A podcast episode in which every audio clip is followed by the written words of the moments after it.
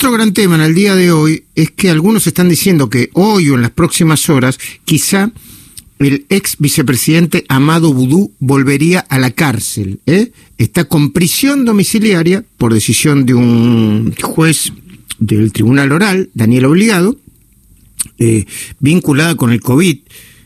Los fundamentos, yo estuve mirando los fundamentos de esa decisión, verdaderamente son un poquitito tirados de los pelos, pero bueno, está en su casa, en prisión domiciliaria, y por una decisión de la Corte Suprema que se considera inminente, volvería a la cárcel, a un establecimiento penitenciario. Vamos a hablar con uno de los periodistas que más sabe de este y otros temas vinculados con la justicia, Claudio Saboya, eh, periodista de Clarín. Claudio, querido, ¿cómo va?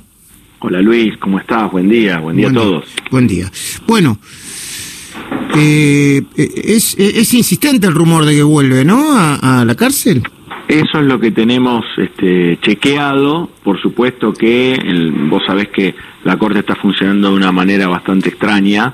Eh, respecto primero a que no estaban todos los, sus cinco jueces en el Palacio de Tribunales, después que el día tradicional de acuerdos, que era los días martes, a veces se duplica, que con la creación de la firma electrónica y la institucionalización de eso se facilitaron algunas cosas, pero se rompieron ciertos eh, ciertos eh, tradiciones, ¿no? Digamos, todo circulaba en los expedientes, lo firmaba cada uno y ahí salía la historia. Ahora cada juez va votando y por ahí ya registra su firma, cuando entra la última sale el fallo. Entonces, bueno, sujeto a esas cosas, nuestra información es que es de alguna manera inminente, podría ser en el día de hoy incluso eh, una votación que por el rechazo de los recursos de queja, que es el, la última de las 10.000 este, apelaciones y chicanas que, pusieron los abogados del ex vicepresidente en esta causa, que siempre fue para el mismo lugar, digamos, recordemos que fue instruida por el juez Lijo, después la Cámara Federal porteña ratificó todo, después hizo el juicio oral con otros tres jueces, Andac sumando, este se lo condenó a Amado Vudú, a, su socio Núñez Carmona, a los hermanos Chicones, ya uno de ellos falleció, y, al resto de los acusados este, en un juicio oral, después esa condena fue ratificada el año 2019 por otros tres jueces en la Cámara de Casación, en la Sala 4 de la Cámara de Casación, y ahora llega a la Corte. O sea, la verdad es que quiero hacer este repaso porque, viste, después te dicen la persecución, el lofer.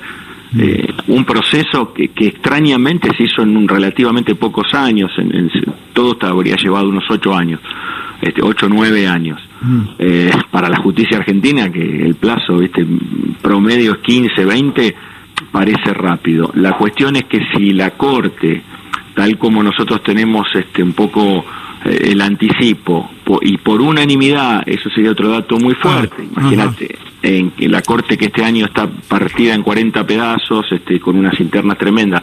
Si los cinco jueces votan esto, bueno, ya es una lápida de piedra eh, gigantesca sobre sobre el expediente. ¿Qué es lo que pasaría? Porque guarda que estamos digamos, Vudú tiene una condena a cinco años y diez meses de prisión por corrupción en el caso Chicone, pero él entró y salió de la cárcel tres veces ya, y la última de ellas que vos mencionabas recién con mucho tino fue escarcelado en el medio de la primera semana de la cuarentena, cuando te acordás discutíamos las liberaciones de los presos en la provincia de Buenos Aires, y uno y otro, y qué sé yo, y entre gallos y medianoche, y pocos días después de haber eh, de haberle dicho que no, el juez obligado dijo, bueno, la verdad es que ahora sí, recordemos, sí, no tiene ninguna enfermedad, no, no es factor, no, no, no tiene ninguno de los factores de riesgo en su salud, ni tiene la edad de que también lo pondría dentro del grupo de riesgo, ante el coronavirus, no tuvo ningún problema, y los médicos certificaron esto en la cárcel, y está en la documentación pertinente, y sin ningún otro motivo lo dejaron afuera. Mm. Si la Corte lo enviara a la cárcel, digamos, decía, bueno, esto tiene que ser de cumplimiento inmediato, no es que la Corte los puede encerrar de vuelta a vudú. Esto te lo quiero explicar bien porque eh, vas a tener la información buena. Es la casación. Exacta, esto vuelve al tribunal oral, y en el tribunal oral hay un juez, que es el juez de, eh, de ejecución de la pena. Ah. Uno de los jueces. ¿Sabes quién es en este turno? ¿Quién? El doctor obligado. Uh, o sea, va a estar obligado, va a estar obligado a ponerlo de nuevo en la cárcel por orden, a ver, como, como consecuencia de la decisión de la Corte. Exacto, Exacto, muy bien. No es automático, viste que sí, sí, sí, sí. también la, a veces la justicia se escapa con eso. Te dice, mire, ya firmamos esto, eh, gracias, y se van. Y uno, si no va siguiendo del hilo bien, dice, bueno, pero a ver, ¿cuándo volvería a cumplir su pena? Y te das cuenta que hay otros trámites posteriores. Claro que sí. Ahora, eh, ¿podés recordar qué delitos se le imputan a el ex vicepresidente Amado Udú? Sí, coacción, que es eh, cohecho, perdón, que es coimas, y incumplimiento de los deberes del funcionario. Mm. Ahora, ¿vos viste la, el tsunami de tweets, empezando por Graciana Peñafort, siguiendo por, bueno, periodistas como Daniel Tonietti, hablando de, digo lo cito porque estaba primero acá, ¿no? No, no, no, porque tenga una, con todo respeto, una importancia supina, pero lo, vi entre los, entre los periodistas que mencionaban, hablando de que es un preso político, de la teoría del lofer, de, de ¿dónde está lo político acá? Es difícil de encontrarlo, ¿eh? No, no, por eso empezamos nuestro diálogo como lo comenzamos, digamos. Fue una causa pensar que quiso ser detenida e entorpecida con acciones tremendas. Uno tiene que retrotraerse a la Semana Santa del 2013, a aquella conferencia de prensa de, Amado Boudou, que ya era vicepresidente, a pesar de los hechos de Chicones son cuando era ministro de Economía. Eh, ¿Qué es lo que hizo? Recordemos, presionar a los hermanos Chicones para comprarles a precio vil la imprenta al mismo tiempo arreglar con la FIP de Ricardo Echegaray y su jefe de asesores Rafael Resnick Brenner, que está condenado, para que lo que le habían negado a los chicones, que era un plan de pago de la deuda fiscal, a él se lo den en dos minutos, un pago de estos cinco pesos por año, y después lograr por tercer paso que lo contrate el Estado a Chicone, primero para hacer boletas de Frente para la Victoria y después para hacer dinero la famosa máquina de imprimir billetes. Todo ese proceso, imagínate que no lo puede lograr una persona sola si no está en, imbuida en un sistema. Todo eso ocurrió en el 2013 cuando la causa empezaba a, tomar cierto ritmo con el fiscal Carlos Rívolo, no tenemos que olvidarlo, y con el juez Ariel Dijo, estuvo el famoso allanamiento en la casa de, de Amado Vudú en Puerto Madero. Recordás que ahí encontraron facturas de, del cable y todo a nombre de Alejandro Vandenbrole, que era el, titular de The Old Fund, la mm. supuesta empresa que dominaba este, la imprenta Chicone. Ahí se empezó a comprobar que estaba que, que, que Vandenbrole no era más que un testaferro de Amado Vudú. ¿Qué es lo que pasó? Hubo una conferencia de prensa muy fuerte de, de vudú en el Sena, en el sí en el Senado en esa Semana Santa y terminaron apartando al, al juez perdón yo dije el hijo Daniel Rafecas era en ese momento el hijo había instruido antes. el hijo perdón después después cuando sacan a Rafecas viene el hijo. Rafecas un nombre que otra vez está sonando porque es el candidato oficial a ser procurador general de la nación. Mm. vuela Rafecas vuela el fiscal Rívolo y por eh, simpatía y por un poco de amor propio, quien era Procurador General de la Nación entonces, Esteban Reyes, renuncia. Mm. lo que hicieron meses fue una persecución, estamos hablando Cristina Presidenta, el vicepresidente en el poder, ¿quién los perseguía? ¿De dónde venía la persecución si estaban, eran las máximas autoridades del Estado? Entonces no, no se puede aceptar esa teoría, desgraciadamente uno tiene que exponer las pruebas, si no es un argumento contra otro, eso es lo que uno quiere evitar. Claro que sí. Eh, hagamos un repaso rapidito, si querés, Claudio, de los temas candantes en la justicia. ¿Dónde quedó, eh, a ver, cómo puede terminar el tema del procurador con el proyecto de ley de votarlo por eh, mayoría simple, eh, la aceptación pública ya de Alberto Fernández? Ayer habló Lisa Carrió en TN y dijo, incluso nos bancamos que Rafeca sea, sea este, votado por una mayoría simple, ¿eh? Eh, ¿Dónde, o sea, lo que dice Rafecas es que, lo que dice, perdón, Lita Carrió, es que si Alberto Fernández no gana, la, entre comillas, contra Cristina la batalla por incorporar a Rafecas, tiene que despedirse la presidencia, más o menos. Está bien, el análisis político es bastante transparente. Eh, lo que creo es que el caso procurador es una moneda que está en el aire. ¿Por qué?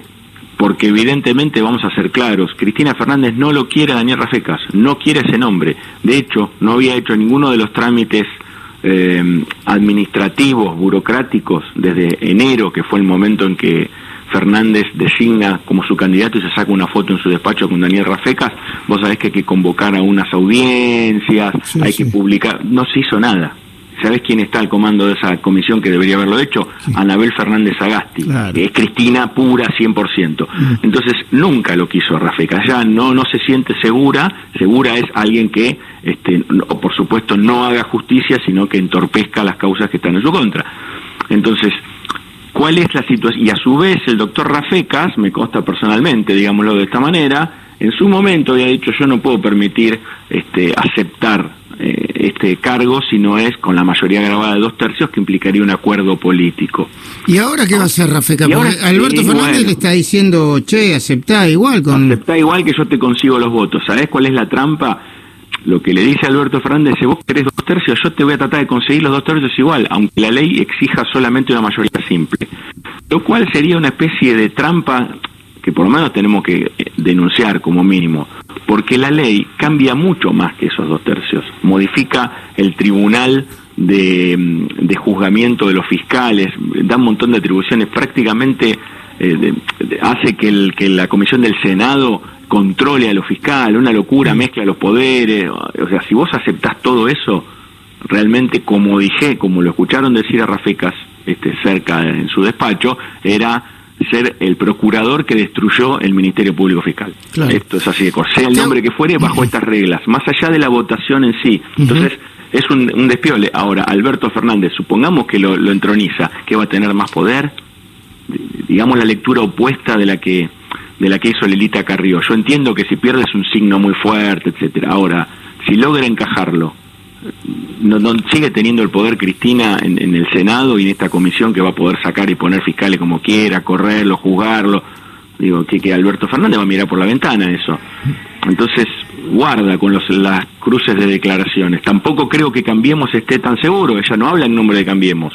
Ella no tiene ningún senador, ¿eh? ¿Quién, Los que votan son los senadores. Lilita Carrió no tiene nadie en el Senado. Entonces, yo no, no veo que toda el, el, la colaboración que, por ejemplo, los senadores radicales y del PRO se avinieron a ofrecerle a Alberto Fernández bajo las condiciones de la ley actual, se mantengan si esta ley cambia. Es decir, me encajás la ley a patadas, me sacás plata en la ciudad a patadas, y vos, pero yo voy a seguir apoyando esto, estamos todos locos. Exacto. Te hago una última. ¿Cómo ves el tema? Eh, eh, ¿Cómo ves a la Corte? Hay un, hay un, una primera mirada de la Corte sobre los reclamos de Horacio Rodríguez Larreta para que impidan los recortes en la ciudad. La Corte quiere tratar de no hacerlo, bueno, como pasa siempre, ¿viste? Trata de despegar sus decisiones de los tiempos políticos, pero no lo va a poder hacer en este caso, porque pensá que el daño, si querés, si hubiera un daño ya se está ya está, se está produciendo, tal como dijo con mucha astucia eh, el jefe de gobierno esta semana en su conferencia de prensa, desde el primer decreto, que fue en septiembre, ya empezaron a sacarle dinero a la ciudad. Entonces esto ya está pasando. Viste que muchas veces la Corte dice, bueno, el daño todavía no está. Vamos a ver cuando empiece el daño. Ahora está la ley, pero todavía no hubo un cambio. Ahora sí ya lo hubo, ya está, hay una ley que está por salir, ya hubo un decreto antes eh, y ya hay dinero que tendría que haber estado, según un acuerdo eh, entre todas las partes y que unilateralmente dejó de enviarse.